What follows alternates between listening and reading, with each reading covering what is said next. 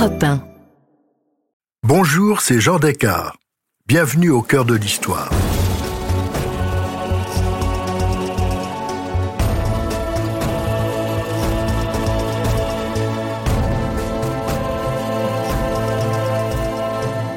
Dans ce nouvel épisode en deux parties de notre série sur les femmes pionnières dans tous les domaines et à toutes les époques de l'histoire, je vous raconte le parcours spectaculaire de Sarah Bernard, qui fut en son temps l'actrice la plus célèbre du monde et demeure encore un mythe aujourd'hui.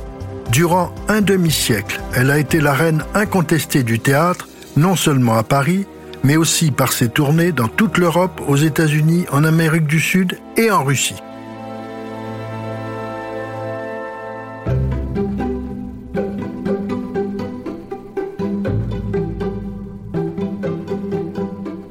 En 1856, dans le très chic couvent versaillais de Grandchamp, une petite fille de 12 ans à la chevelure indisciplinée regarde avec envie ses camarades répéter une pièce. Sœur Thérèse l'a écrite spécialement en l'honneur de la visite le lendemain de monseigneur Cibourg, archevêque de Paris. Sur son uniforme sont brodées ses deux initiales SB. Elle s'appelle Sarah Bernard, mais son prénom trahit trop ses origines aux yeux des religieuses elles l'ont rebaptisée Rosine. Peut-être parce qu'elle ressemble à une rose sauvage, ravissante, mais avec des piquants.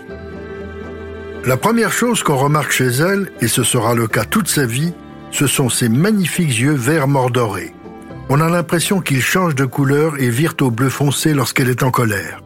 Pour l'instant, elle observe la répétition générale et elle trouve la jeune Marie Buget, chargée d'interpréter le rôle de l'archange Gabriel, extrêmement mauvaise. Sarah s'agite nerveusement sur sa chaise. Si elle n'a pas été choisie, c'est d'abord parce qu'elle n'est pas une excellente élève, mais c'est surtout parce qu'elle n'a pas encore été baptisée. Mais elle connaît tous les rôles par cœur. Elle se les répète la nuit dans son lit.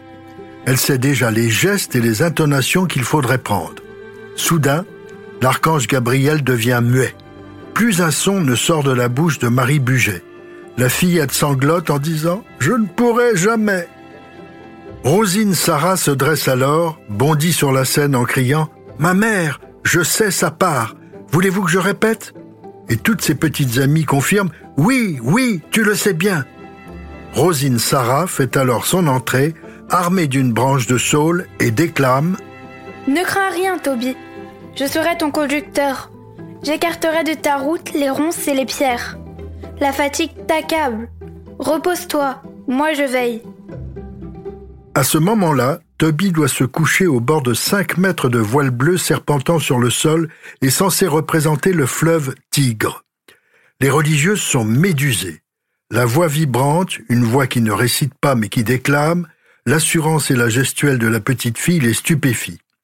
Peut-on faire incarner l'archange Gabriel par une non baptisée Sarah est très pieuse et affirme souvent Quand je serai grande, je serai religieuse. Cela doit jouer en sa faveur puisque finalement, la mère supérieure tranche C'est bien, Rosine, c'est toi qui incarneras l'archange. Et c'est ainsi que monseigneur Cibourg sera le premier spectateur et admirateur de Sarah Bernard, revêtue d'une longue robe blanche complétée par deux grandes ailes de papier. Nous la baptiserons au printemps, annonce la mère supérieure. Son père a promis d'être là.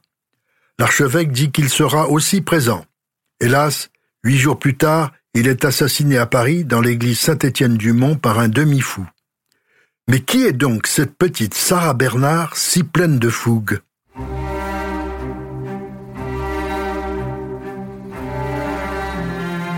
La mère supérieure affirmait que le père de Sarah serait là pour assister à son baptême. Encore aurait-il fallu savoir qui était son père. Certains affirment que M. Bernard n'existe pas, d'autres qu'il est allemand, la petite fille de la future tragédienne dira qu'Édouard Bernard était natif du Havre. À Paris, il aurait rencontré dans une brasserie du quartier latin une jeune modiste nommée Judith Van Hard et que de cette rencontre serait née Sarah. Quant à Judith, elle serait soit la fille d'un comptable de Rotterdam, soit une modiste berlinoise née en Hollande et dont le père était l'oculiste berlinois Bernard. La date de naissance de Sarah Bernard est un autre mystère. Elle semble être née le 23 octobre 1844 à Paris, mais l'adresse n'est pas très sûre, l'année non plus. Sa mère, qu'on appelle aussi Julie, l'avait confiée à sa naissance à une nourrice bretonne avant de la mettre en pension à la campagne, à Auteuil. Ensuite, l'enfant avait vécu quelque temps chez sa tante Rosine, à la chaussée d'Antin, avant d'être admise au couvent de Grandchamp, où sa mère ne venait jamais la voir, sauf peut-être pour son baptême ou sa première communion. Sarah envisageait sincèrement de devenir religieuse. À la limite du mysticisme, elle s'en éloignera plus tard, mais il en restera une certaine gestuelle, notamment dans sa façon bouleversante de lever les yeux au ciel. À 15 ans, elle quitte Grandchamp pour s'installer chez sa mère, 265 rue Saint-Honoré, au deuxième étage, dans un luxueux appartement. Madame Bernard regarde avec consternation cette grande fille déjà gandée et très maigre. Sa seule passion est sa seconde fille, qui va avoir 13 ans, la ravissante et blonde Jeanne. Sarah compte aussi peu que la Benjamine Regina, qui n'a que 5 ans. Madame Bernard est une femme entretenue. Elle est plutôt jolie avec ses yeux bleus, boulotte avec des jambes courtes. Elle est très entourée. Outre quelques amis célèbres, tels Rossini et le duc de Morny, le tout-puissant demi-frère de Napoléon III, il y a aussi le baron Larrey, médecin et fils du chirurgien militaire de Napoléon, et le vieux Régis Lavoli, que Sarah appelle parrain. Pour une jeune fille sortant du couvent, c'est un univers déroutant. Heureusement, elle peut compter sur sa tante, Rosine, demi-mondaine chez qui elle a vécu, une femme charmante. Mais il y a surtout une amie de sa mère, Madame Guérard, que Sarah surnomme Mon petit dame. Elle tiendra un grand rôle dans sa vie et restera toujours sa confidente. Un jour, Madame Guérard vient la chercher dans sa chambre en lui disant qu'une dizaine de personnes l'attendent au salon. C'est une sorte de conseil de famille qui doit décider de son avenir. Outre les habitués de la maison, il y a un notaire, Maître Clément, venu du Havre et qui détient 100 000 francs, une dot venue du mystérieux père de Sarah. Le parrain Régis souhaite un mariage immédiat puisque la jeune fille a une dot. Sa mère prétend qu'elle n'a pas les moyens de l'entretenir et qu'il faut qu'elle travaille. Une tante propose une entrée en apprentissage chez une modiste en vogue de la rue des Capucines. Le baron Larrey suggère de demander l'opinion de la principale intéressée. Celle-ci déclare qu'elle ne veut ni se marier ni être modiste, elle veut retourner à Versailles et être religieuse.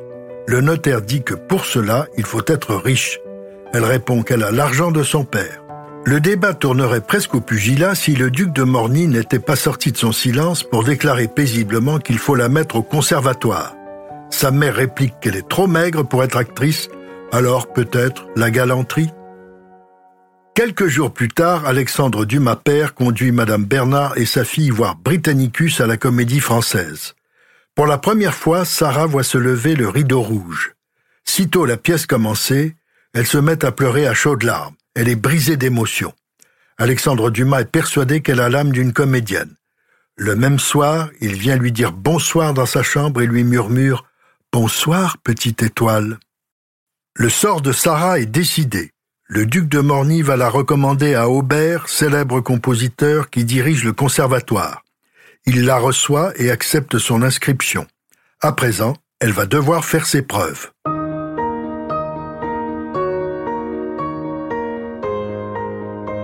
À la fin de l'année 1859, elle transporte le jury d'admission non pas en jouant le rôle d'Agnès comme prévu, car elle n'avait personne pour lui donner la réplique, mais en récitant la fable de La Fontaine, Les deux pigeons.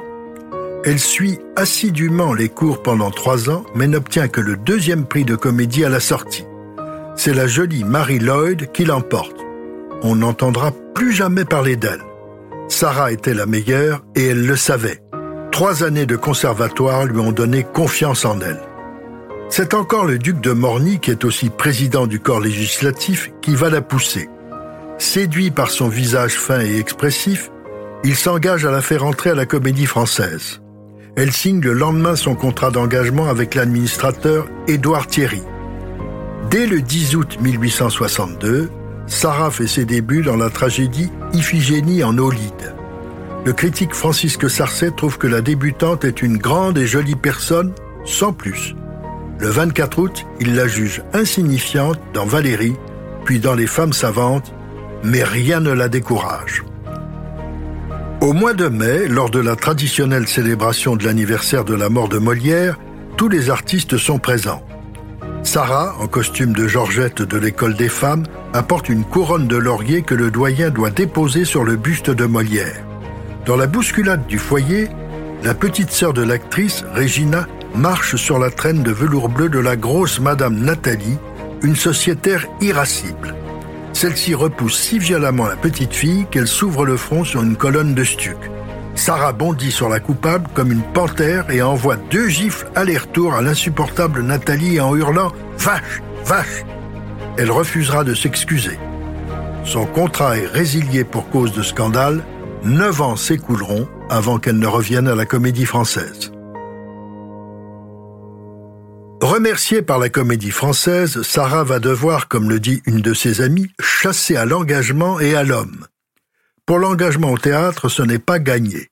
La mauvaise réputation due à son caractère volcanique inquiète les directeurs de salle. La chasse à l'homme marche mieux.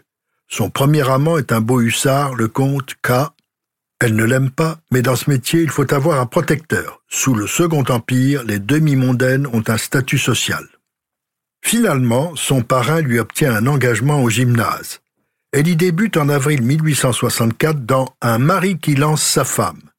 Elle y incarne une princesse russe évaporée qui mange et danse sans cesse. Sarah y est si ridicule que le soir de la première, elle sanglote et pense à se suicider.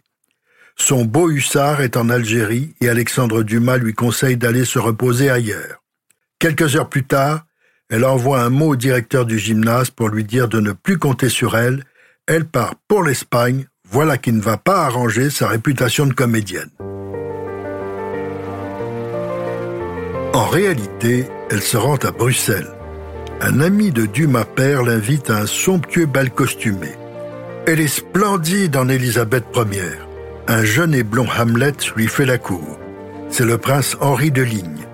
Il l'avait déjà remarqué à Paris lorsqu'elle était encore à la comédie française. Très vite, elle se retrouve enceinte. Sa mère la chasse de sa maison. Les cocottes ont parfois des réactions de petites bourgeoises. Sarah s'installe rue du Faux et met au monde le petit Maurice Bernard le 22 décembre 1864. Cet enfant sera le seul véritable grand amour de sa vie. Désormais, elle vivra et travaillera pour lui. Elle est engagée au théâtre de l'Ambigu pour jouer La bergère d'Ivry. On la trouve toujours trop maigre, mais elle est à nouveau sur scène. Le prince de Ligne revient la voir. Il veut reconnaître son fils et l'épouser. Elle accepte. Il parle alors de sa décision à sa famille, consternée. Un cousin est chargé d'aller voir la fiancée. Plus tard, dans le récit de sa vie, Sarah racontera cette visite en la calquant sur la rencontre de la dame aux camélias et du père d'Armand Duval. Une scène émouvante où le cousin réussit à la convaincre que s'il se marie, Henri de Ligne sera brouillé avec les siens et déshérité. Comme la dame aux camélias, elle promet de se sacrifier. Elle rompt avec le prince en lui disant qu'elle choisit sa carrière et qu'elle vient d'être engagée à l'Odéon. Elle y débute le 15 août dans Le jeu de l'amour et du hasard. Mais elle se fait enfin réellement applaudir dans Athalie, la tragédie de Racine. Le 18 février 1868, le directeur de l'Odéon veut remonter Keane de Dumas. Le soir de la première, le public est hostile car il réclame le retour de Victor Hugo, toujours exilé volontaire, et Ruy Blas plutôt que Keane. Sarah fait son entrée devant une salle houleuse. Elle est extraordinaire. Elle fait un triomphe tel que, lorsqu'elle sort du théâtre, elle arrive à peine à monter dans sa voiture. Ses admirateurs détellent rapidement les chevaux et les remplace pour la ramener chez elle. Sarah Bernard a 24 ans, elle a conquis Paris.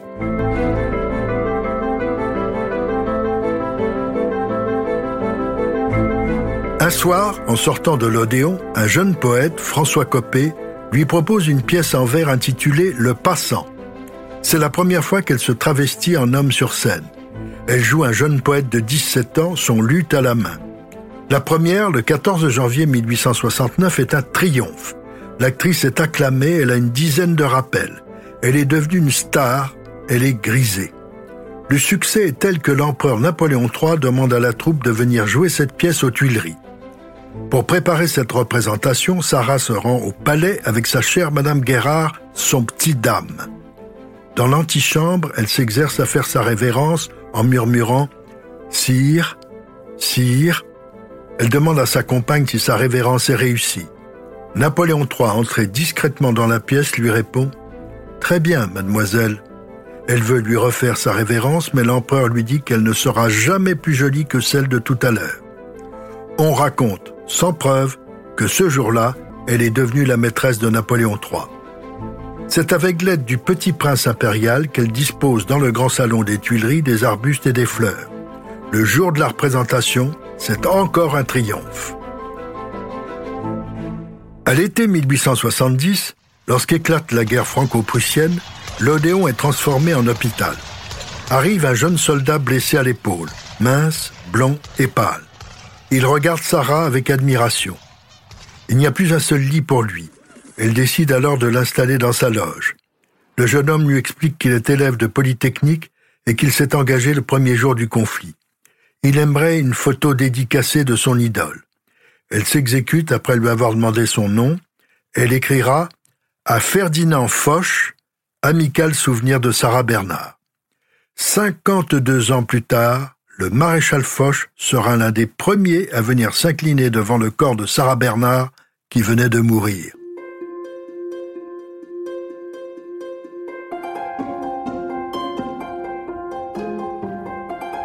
En février 1871, Paris a capitulé depuis quelques jours. Sarah quitte la ville pour rejoindre sa mère et son fils Maurice qui se sont réfugiés en Allemagne à Hombourg. C'est un peu paradoxal mais sa mère était probablement d'origine germanique. Avec d'immenses difficultés, l'actrice réussit à ramener ses proches à Paris. C'est alors qu'éclate l'insurrection de la commune. La famille Bernard, comme beaucoup de Parisiens aisés, va s'installer à Saint-Germain. Sarah raconte. Du haut de la terrasse du château de Saint-Germain, où la foule se tenait matin et soir, nous voyions les menaçants progrès de la commune. De tous côtés de Paris, les flammes s'élevaient, orgueilleuses et dévastatrices. Certains jours, et cela était le plus angoissant, un opaque voile de fumée enveloppait Paris. La ville brûlait sournoisement. Elle regagne enfin Paris après la fin tragique de la commune. Un matin, je reçus de l'Odéon un bulletin de répétition. Je frappais du pied, humant l'air, tel un jeune cheval qui s'ébroue. On rouvrait la barrière. On allait galoper de nouveau à travers les rêves.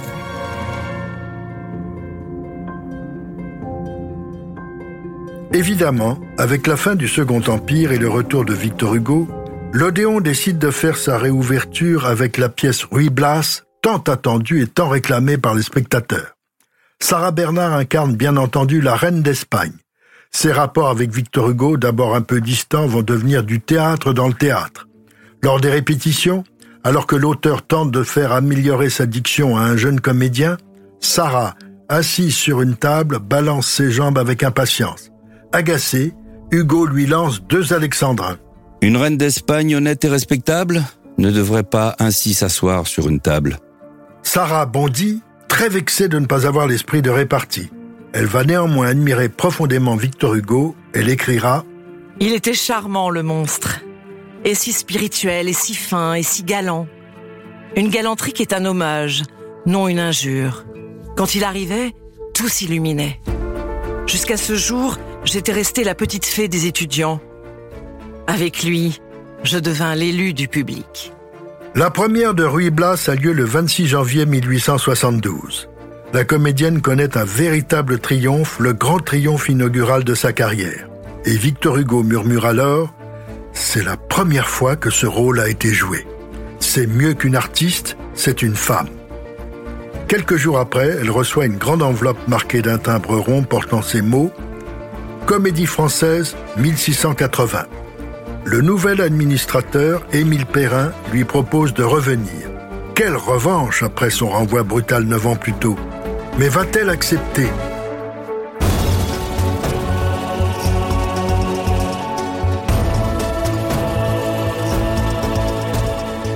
Si cette plongée dans l'histoire vous a plu, n'hésitez pas à en parler autour de vous et à me laisser vos commentaires sur le groupe Facebook de l'émission. Je vous donne rendez-vous demain pour la seconde partie de cet épisode de Au cœur de l'histoire consacré à Sarah Bernard. Au cœur de l'histoire est un podcast Europe 1 Studio. Il est écrit et présenté par Jean Descartes. Cet épisode a été réalisé par Laurent Sirgui. Ressources bibliographiques. Ensorcelante Sarah Bernhardt par André Castelot, édition Perrin, 1972. Sarah Bernhardt par Maurice Rostand, édition Calman Lévy, 1950. Sarah Bernhardt par Henri Gidel, édition Flammarion, 2006.